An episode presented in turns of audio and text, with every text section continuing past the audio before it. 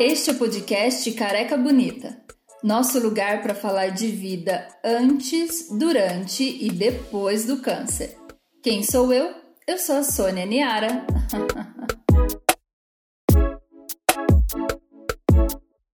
Olá, que bom ter você aqui de novo. A gente já está no nosso quinto episódio da primeira temporada e eu já posso te adiantar que a gente está na metade do caminho. E no episódio de hoje eu tô aqui para falar com você sobre algo que nos permeia o tempo todo.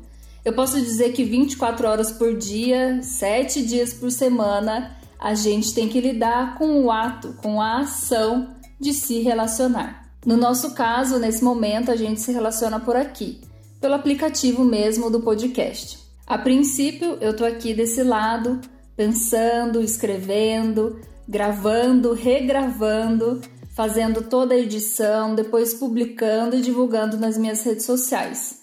Até que o podcast finalmente chegue até você, aí desse outro lado, me ouvindo nesse momento, que acaba refletindo sobre os assuntos, que em alguns momentos concorda, em outros você até discorda. Você também compartilha, divide com os amigos esse podcast você curte e talvez discute. Esse é o nosso relacionamento, mesmo que distante, ele não deixa de existir. Eu não tenho esse poder de estreitar o nosso relacionamento, de fazer com que a gente se torne mais próximos. O poder, na verdade mesmo, está nas suas mãos. É só você que pode estreitar essa relação que a gente está construindo aqui. Até porque você tem o um contato oficial do livro Careca Bonita no Instagram que é o arroba careca bonita, e você tem até o meu Instagram pessoal, que é o arroba. Então, se a gente quiser mesmo estreitar o nosso relacionamento, só você pode me deixar saber quem você é, o que você pensa e tornar essa relação aqui um pouco mais próxima. No Instagram, por exemplo, diferente daqui do podcast, a relação já se torna outra. Você pode me levar para o seu mundo e eu posso te permitir entrar no meu mundo. E o Instagram, na verdade, é um prato cheio sobre a pessoa, né? Quem gosta de ficar aí stalkeando vai acabar descobrindo o estilo de se vestir, com quem a pessoa se relaciona, os lugares que frequenta, quem são os amigos mais próximos, os familiares ou quem sabe até o crush ali do momento, e se existem filhos ou não na história. Então, realmente é um caminho para deixar as relações um pouco mais próximas. Mas isso é claro se você for dessas pessoas que gosta de fazer essa exposição pessoal e dar detalhes sobre a sua vida, né? No meu caso, por exemplo, no meu Instagram, se você buscar um relacionamento comigo, você vai ver que tem certos limites que eu acabo colocando ali. Então, ultimamente eu tenho exposto um pouco menos a minha vida pessoal, coisa que eu já não fazia muito mesmo. E ultimamente eu tenho refletido muito na vida, tenho gastado menos tempo nas redes sociais, o que me faz postar aí algumas frases um pouco filosóficas, algumas fotos da rotina nada agitada dos meus gatos e os últimos bordados que eu tenho feito, até porque é algo que eu tenho feito bastante na quarentena. E a princípio, se você quer saber, já é muita informação.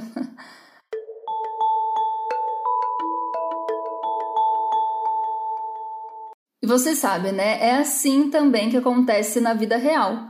O desconhecido ali no ponto de ônibus ou na sala de espera para uma consulta, às vezes acaba contando metade da vida dele e sem perceber você já se torna alguém conhecido ou mais conhecido que uma amiga de trabalho. Então, o desconhecido ele pode se tornar um amigo depois da gente ver tanta coisa que a gente tem em comum um com o outro. E isso acontece também com aquela amiga que às vezes não era tão próxima, mas depois de uma situação difícil, como no nosso caso o câncer, ela acaba se tornando uma irmã. A irmã que às vezes se torna mãe e às vezes até a mãe acaba se tornando filha. As relações elas possuem mesmo esse movimento natural. A gente pode dizer também que as relações elas são quase como os elásticos. Tem hora que elas nos aproximam, tem hora que elas nos afastam, e tem hora que elas nos apertam e nos sufocam demais.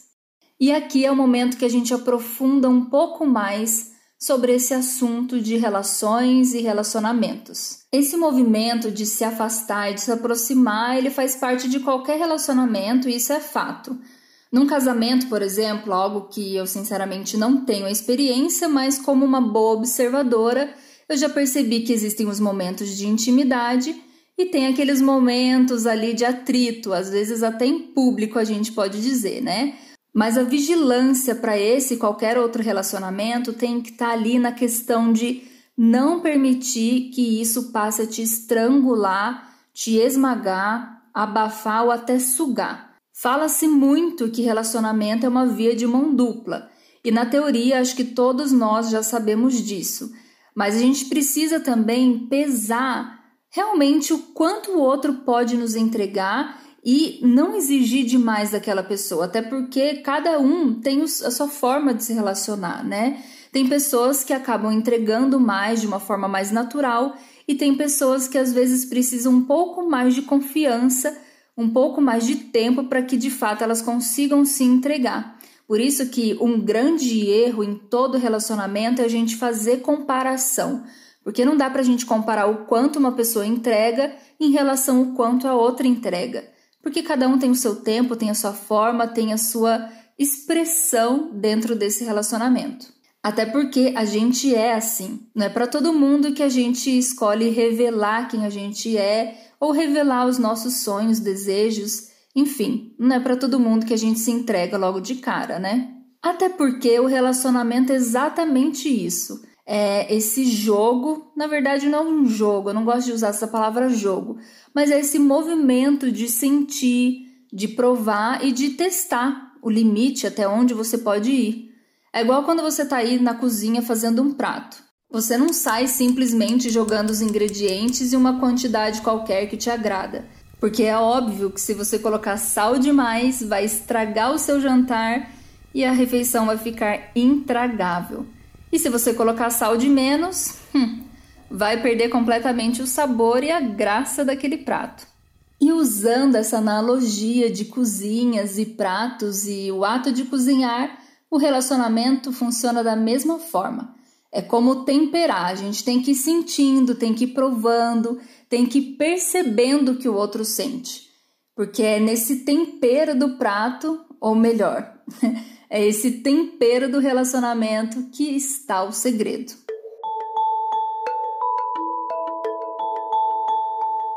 Hoje eu tô aqui com os meus quase 30 anos e eu tenho percebido que ser maduro, atingir a maturidade, é realmente aprender a lidar com esses sentimentos dentro de um relacionamento, né? Sem negar, sem se enganar que você está sentindo ou sem enganar o outro sobre o que você está sentindo ainda que esse sentimento seja o ciúmes.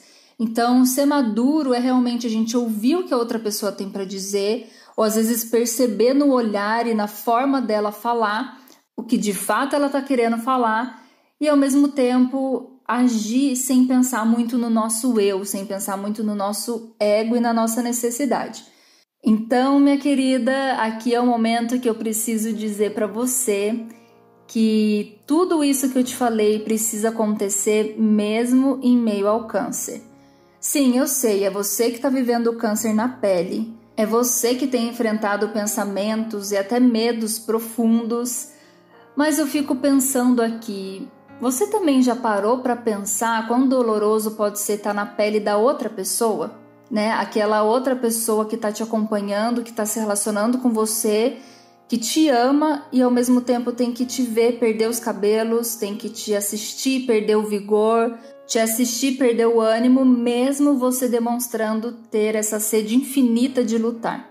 Eu cheguei a fazer esse exercício muitas vezes durante meu tratamento e eu confesso que foi quando eu sofri mais. Realmente sentir ou tentar sentir essa impotência foi muito dolorido para mim, sabe? Pensar como os meus pais estariam me vendo, como os meus pais estariam sentindo a minha dor. Realmente é muito dolorido, é... chega a machucar mesmo. Mas é um exercício necessário. É necessário para a gente perceber que a dor, na verdade, é uma dor coletiva, ela é uma dor compartilhada. Claro que cada um sente de uma forma, tem a sua experiência, sente a ferida numa dose diferente. E é aqui que a gente chega nesse ponto crucial do podcast, que é onde eu falo para você que sim, relacionamentos têm o poder de ser curativos. É um abraço de quem divide essa mesma dor, é um sorriso de quem às vezes não sabe o que falar, ou um gesto de quem ainda está tentando digerir e entender, mas que realmente quer ajudar que faz toda a diferença nesse relacionamento, que faz toda a diferença na cura das nossas emoções. O perdão, sem dúvida, é essencial nesse processo. O perdão é para aquela pessoa que ainda não aprendeu a amar. Esse ato de relacionar que eu estou falando para você é muito mais do que a capacidade de conhecer alguém. É a capacidade de você manter esse alguém perto de você, de você cuidar, de você cultivar esse relacionamento, assim como você cuida de uma mudinha, de uma planta que precisa de água fresca e que precisa de cuidados para não vir a murchar. Olha, eu posso te dizer que nem no mundo mais antigo ou no mundo acelerado que a gente está vivendo hoje, ser amigo não é dar curtidas, não é comentar algo incrível na sua foto, nem dar tapinhas aí nas suas costas quando tudo vai bem. Menos ainda fazer uma live que na verdade é para cativar os seus seguidores, né? Amigo mesmo é chorar junto, é se alegrar junto mesmo quando o sucesso do outro pode criar uma sombra no seu sucesso. Ser amigo é elogiar não para o ego inflamar e é corrigir também para não te ver cair. E amizade, na verdade, é algo que não é fácil. Mas eu digo com certeza para você que é melhor perder uma amizade por ter dito uma verdade do que por ter dito uma mentira. E é aqui que eu finalizo dizendo para você que o princípio da verdadeira amizade está quando a gente aprende primeiro a ser amigo de Deus. Porque quando a gente se torna amigo de Deus, a gente aprende os melhores valores com Ele e a gente aprende a aplicar esses valores do amor, do respeito e da aceitação em qualquer outro relacionamento.